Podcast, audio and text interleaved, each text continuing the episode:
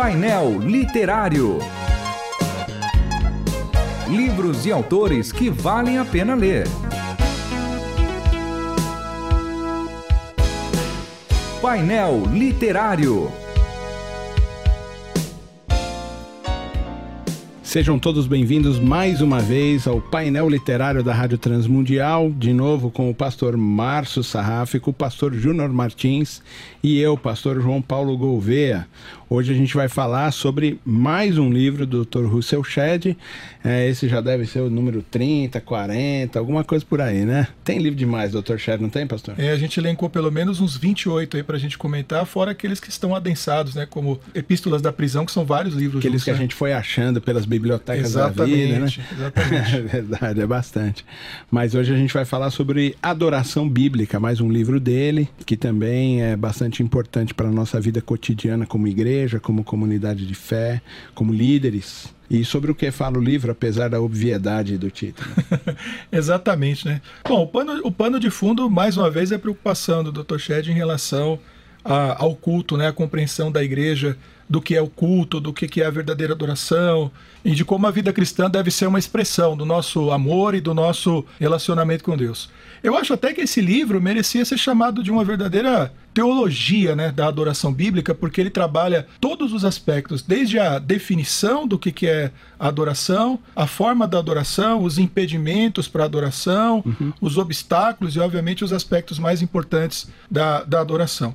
Ele começa, e acho que eu vou abordar mais esses pontos, assim, porque é um livro muito denso, um livro até um pouco extenso que vale a pena ser lido, mas ele começa tentando uma definição de culto e ele admite que é muito difícil você condensar em ideias humanas, em palavras humanas, a ideia de culto, mas uma coisa que ele marca é que nós temos que ter a plena consciência de que nós estamos na presença de Deus e que ele merece ser adorado, ele merece ser elogiado, ele merece ser reverenciado e ele espera receber isso de forma consciente da nossa parte. Eu vejo nisso até uma, uma, uma, certa crítica, né, pela maneira como muitos cultos têm se desenrolado, onde Cristo não é adorado, onde Deus não é exaltado, onde as orações não são necessariamente voltadas para Ele, e ele com certeza está levando, tá levando isso. É, dentro dessa definição, ele percebe que há várias formas de culto, há várias formas diferentes de, de se adorar a Deus. Então ele diz, por exemplo, que existem cultos que são mais carismáticos, que são voltados demais para a emoção. A emoção é um componente, mas não pode ser o único. Sim.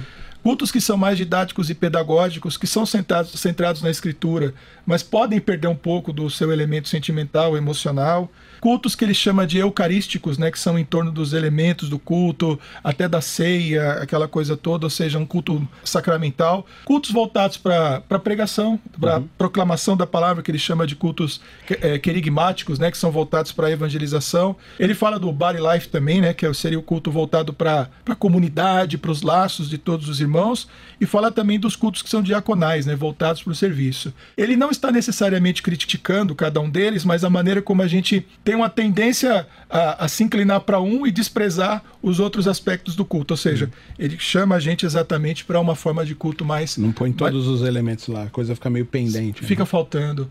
É, prega, prega e ensina, mas falta o elemento da, da oração, falta o elemento da comunhão, falta o elemento da contrição, do arrependimento dos pecados. Às vezes você faz um culto inteiro que dura duas horas e você, em momento algum, se coloca diante de Deus agradecendo a Deus porque Ele é o Deus que perdoa os seus pecados. Não há momentos de confissão de pecados, então é uma coisa que pode é, que realmente está faltando aí nos nossos cultos.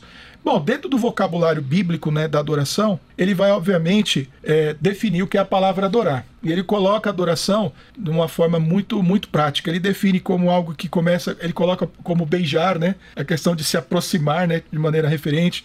Ele fala de prostrar-se no chão. Ele fala do culto como um ato de, de submissão diante de Deus, reconhecendo o quanto ele é grande, o quanto nós somos pequenos. E ao longo de todo o livro ele vai elaborando toda essa, essa, essa maneira de observar o culto de uma forma mais completa, partindo de uma consciência crescente da presença de Deus, da sua grandeza e da nossa finitude e da nossa pequenez. Quando o pastor Júnior falava, pastor Márcio, eu, fiquei aqui na cabeça com, com um sentimento, porque ele falou assim: não, ele espera receber alguma coisa. Ele espera receber porque precisa dessa coisa, está faltando isso nele. Ele fica incompleto se ele não receber essa adoração.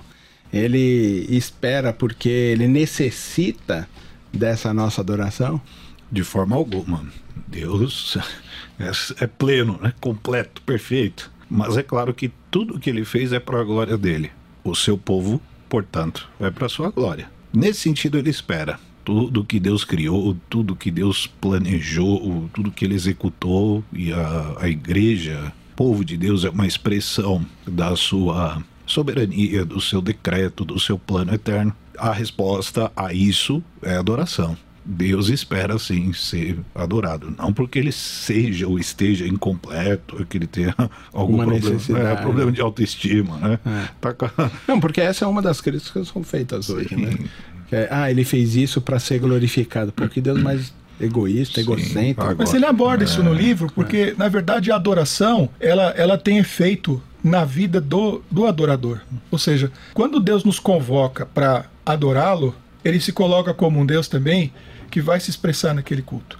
Então, ali você tem desenvolvimento de dons, ali você tem resposta de oração. Você, quando adora a Deus, você também se eleva espiritualmente, o seu coração também ou fica contrito, ou seu coração também se alegra. E a experiência de culto, a experiência de adoração, ela é muito rica para o adorador. Ou seja, essa consciência de estar na presença de Deus é uma consciência também de tudo aquilo que a gente vai receber dele por meio da adoração. É que me parece que a crítica que é feita nesse sentido, bom, ele fez tudo para ser glorificado. Ok. A, a visão que a gente tem é realmente de uma pessoa egocêntrica que está querendo aparecer. E não é, isso é uma visão humana. Isso é uma visão do pe pecaminosa, é uma Perfeito, hermenêutica, uma interpretação Sim. que é isso. Na verdade, talvez o que a gente possa entender, e me corrija se eu estiver errado, a questão da glorificação é o tipo de apresentação que ele faz para trazer você perto dele. Ele está se mostrando para você. A revelação. Se você não o reconhece nisso, Sim, você entendeu? sim. Então me parece que a adoração ela está muito mais ligada a um reconhecimento de quem ele- ele é, para que eu possa me aproximar dele e aí ele se, se faz extremamente presente no nosso meio, do que necessariamente uma coisa piegas desse tipo É alguém que tem de egoísmo. é né? alguém que tem vida plena para conceder para a todos que se aproximarem dele. Sim. Então me parece que a adoração ela tá muito mais ligada nesse sentido de ah, a gente vai lá para adorar. Pô, a gente vai lá para reconhecer quem ele é. A gente vai olhar ele na minha vida. Então eu olho, vejo os processos, eu tô no processo de adoração. Pega o Salmo 119. Pô, se você não reconhece o cara que fez tudo isso que tá aí, você é indesculpável. Você entendeu? Quer dizer, você não adora quando não reconhece quem ele é. Quando Jesus fala que Deus Não, não sei se É, Deus cabe busca isso, né? adoradores. é João 4, né? João capítulo Em 4. 4, 24. Deus busca, Deus procura. Enfim, o termo, eu não sei exatamente o termo que está lá, mas a ideia é essa. Que Deus ele está atrás de quem o adore em espírito e em verdade. A revelação dele, do seu caráter, do seu ser, e isso implica a, a revelação geral, a revelação especial, escritura, criação, a beleza, a inteligência da criação e o próprio Cristo, o Messias, necessariamente isso vai desembocar em adoração, porque quem conhece a Deus de fato, e conhecer a Deus de fato é conhecer Cristo, o adora. É, é- é indissociável a coisa. Professor Márcio, nesse texto que o irmão falou aí, eh, parece que fica muito claro isso, o, o- o Júnior, no sentido de que aquela mulher, quando reconheceu que Jesus era o Messias, que ele era o próprio Deus, próprio ela o Deus, adorou. ela o adorou. Sim. Ela não saiu adorando, "Oh, agora eu vou ficar aqui ajoelhado aos seus Ah, não, pés, não, vou não. cantar uma música para você. Aquela alegria foi tão grande no reconhecimento que aquilo é adoração. Não tinha como não E fazer. ele tá falando, filha, É. presta atenção, quando acontecer um negócio de verdade, não vai ser nem lá, nem aqui, nem como, nem quando. Vai ser em qualquer lugar, em Sim. qualquer momento, o processo tá aí. E ela, quando reconhece ele como Messias, aquilo muda completamente a vida dela e ela se torna uma adoradora, ou no mesmo aspecto que Jesus estava ensinando ela Perfeito. a fazer. Exato. Porque é, parece que está muito ligado a esse reconhecimento de quem Deus é. A ideia de vida de faz, o adoração, poder né? dele. de- Então não é o Deus que está egoisticamente querendo like. Você entendeu? Que está fazendo dancinha no TikTok porque ele quer ter mais é, likes e mais seguidores. É o Deus que tá no. apareceu lá no TikTok porque ele quer você perto dele. Sim. Veja Só como, isso. veja como é importante a gente ver, ler a Bíblia de uma forma integrada, né? Todos pecaram e destituídos estão da glória de Deus. Então, a adoração é um dos sinais nesta vida mais evidentes de que os efeitos do pecado estão sendo revertidos na vida daqueles que adoram Jesus. Por quê? Porque eles voltam a ter contato com essa glória que perderam exatamente por causa do pecado. Esse reconhecimento, esse, esse relacionamento, quem ganha sou eu, né? E não Sim, ele, porque ele já é pleno. Quem tá faltando essa, quem tá sentindo falta desse relacionamento, da alegria que esse relacionamento dá é meu. Então quando eu me ponho a reconhecê-lo, a adorá-lo, sou eu que ganho, não ele necessariamente. Uma, uma coisa que o pastor Júnior trouxe aí na, na resenha do livro, que é a, a, a ideia de culto, culto adoração, culto glorificação. Mas aí eu trago aqui uma, uma provocação que, que ela é importante, eu acho que para todos nós. A ideia de vida de adoração. Então, tirando aquele aspecto do culto, do Não é templo. liturgia, né? Isso, que é- ela é um, é um componente. elemento. É um elemento. Mas aí, então, a adoração, de um ponto de vista mais macro. A vida de adoração, que é a comunhão com Deus, a submissão a Ele, a sujeição.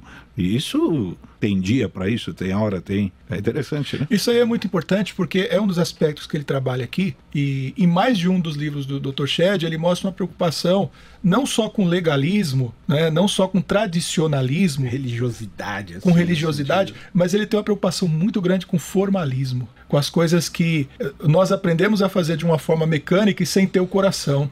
E quando ele está falando de adoração, essa é uma das armadilhas que ele diz que a gente não pode cair. A gente tem que ter uma liturgia, a gente tem que buscar um culto completo, Perfeito. mas ele não pode engessar a vida da gente. Ele não pode estar ligado só ao horário e não só ligado à forma, porque ele é, ele é um derramamento, né? Adoração é, é relacionamento, não é exercício religioso, Sim, é relacionamento com Deus. Então sejam adoradores e bíblicos. Isso. Agora uma curiosidade, Pastor Júnior. O irmão tem lá um, um blog, um, Um site. um site, aonde a gente vê eh, que vocês não estão vendo, ouvintes, mas ele vem com todas as resenhas prontas, não é? Todo o fichamento com os itens de cada capítulo, muito sistemático nisso. E eu sei que o senhor coloca lá no seu site isso. Então eu queria que você passasse para os nossos Tá ouvintes, para que eles também pudessem, além de ouvir o podcast que a gente está conversando aqui, batendo um papo, que eles pudessem ver a resenha do livro ou, ou o fichamento do livro, como o senhor traz aqui, que é muito legal. No meu site é www.prjuniormartins.com.br e você vai ter uma aba lá de resenhas e resumos. Então, geralmente os que eu comento aqui, né, os que eu faço abertura, todos eles estão lá. E mais alguns de outros livros que eu tenho lido, porque eu sempre faço resumos, eu sempre faço anotação de todas as leituras, que é uma forma de, de gravar e de aprender.